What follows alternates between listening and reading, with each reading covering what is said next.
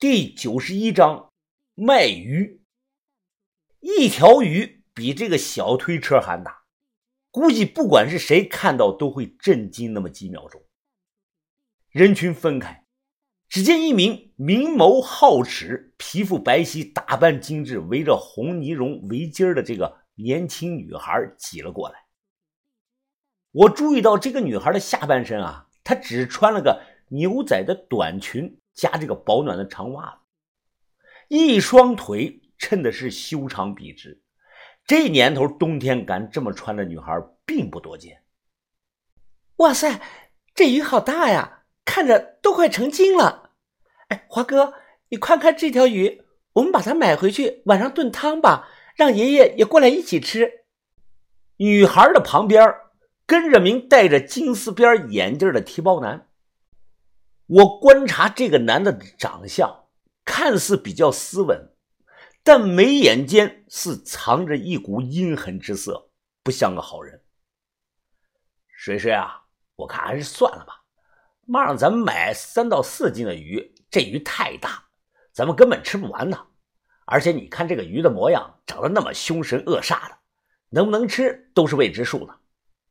一听这句话呀，这个女孩的表情又犹豫了。豆芽仔一听着急了，马上卖力的推荐呀！哎，我这个鱼肯定能吃啊，跟海带和黄豆炖上一锅是最好吃了，那个味儿是老正了，就跟美女你的那个皮肤一样，满满的都是胶原蛋白啊！这个围脖女孩看了豆芽仔一眼，她乐了：“哎呀，你这个小老板还挺会说话的，我买了，你说多少钱吧？”豆芽仔立即回答。呃，就给我两万五吧。本来我刚才说低于三万是不卖的，这里的人都能替我作证的。那你为什么单对我便宜五千块钱呢？女孩疑惑地问他。我心想，豆芽仔钓着了。这个姑娘一看就是真正的富家女，从小是娇生惯养，脑子里对钱没什么概念，觉得一万和五千没啥区别。你问为什么？豆芽仔他一拍大腿，哎，美女啊，这个为什么问的真好？因为古人说过，千里马常有，而这个伯乐不常有啊。好马配好鞍，宝货呢卖给识宝人。因为美女你识货呀，所以啊，我这条鱼愿意便宜的卖给你。豆芽仔说他识货，这个女孩听了，表情非常的高兴，她立即转头让眼镜男掏钱。这个眼镜男。瞪了豆芽仔一眼，开始拉开这个包往外数钱。这里是鱼货市场，整个千岛湖的鱼都在这里中转。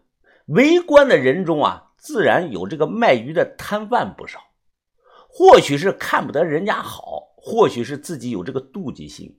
有个档口，这个卖鱼的便扯着嗓子啊大声的喊：“美女啊，你上当了！这个鱼是变异了才会长那么大的。”不能吃的，一百块钱都是贵的。豆芽仔他嘴里叼着烟，呸的往手上吐了口唾沫，边数着钱边说：“美女啊，你别听这帮人瞎说，他们就是觉得我捕了这么大的鱼，嫉妒我发财了。哼，这种看不得人好的人，一辈子吃不上四个菜的。别的不说啊，我向云峰卖鱼卖了十来年了，从不缺人斤两，坑蒙拐骗的。买回去放心的吃吧。”不好吃了，我把钱十倍的退给你。我起身就朝这个豆芽仔的屁股上猛猛的踹了他一脚。我意思，你他妈卖鱼就卖鱼吧，报老子名号做什么？万一人家事后真找我了怎么办？这个鱼啊，不知道活了多少年了，肉能好吃就怪了。被这个眼镜男唤作水水的女孩呢，指着豆芽仔说：“那好，你叫夏云峰是吧？我记住你了。”这鱼要是不好吃的话，我还来找你。你就放一百个心吧，指定好吃。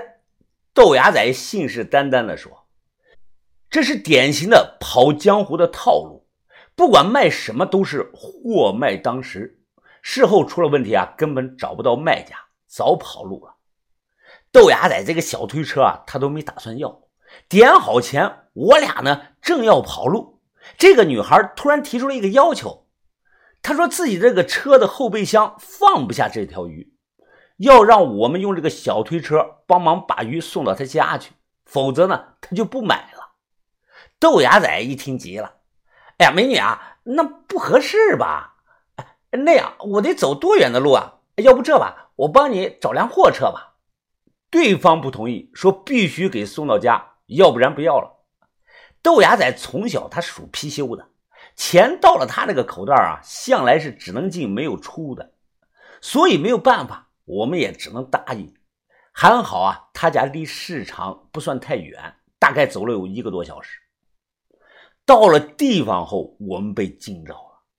湖景房独门独栋的六层大别墅，他家就跟那个电视剧中演的城堡似的。门口有专门负责开门的管家，大院子里停了好几辆的奔驰。单纯有钱人我是不怕的，但我看到了两辆挂有红牌的车，一辆老款的奥迪，还有辆迷彩色的三菱越野。帮忙把鱼抬进了一楼，我和豆芽仔头也不回的匆忙就跑路了。一直等跑远了，我这才敢说：“你他娘的，非得要卖钱！”最好别出什么幺蛾子，要是把人吃坏了肚子，咱们都得担责任。疯子，那不可能的！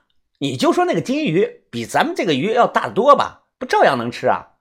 现在这个社会就没有人不能吃的东西，甭管是天上跑的还是水里游的，有钱人就爱尝尝别人没吃过的。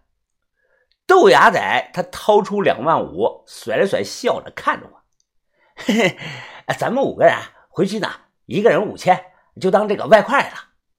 我说算了吧，你自己留着吧。这个鱼啊，是你受伤搞来的。豆芽仔一听，立即挑眉的看着我：“疯子，看不起我是吧？你自己挣的外快也经常分给我，咱们是集体，你懂不懂啊？虽然我这个有点少，但它代表了我一片心意啊。”这出乎了我的意料了。我抬头看了一眼天色，今天这个太阳。也没打东边落下呀。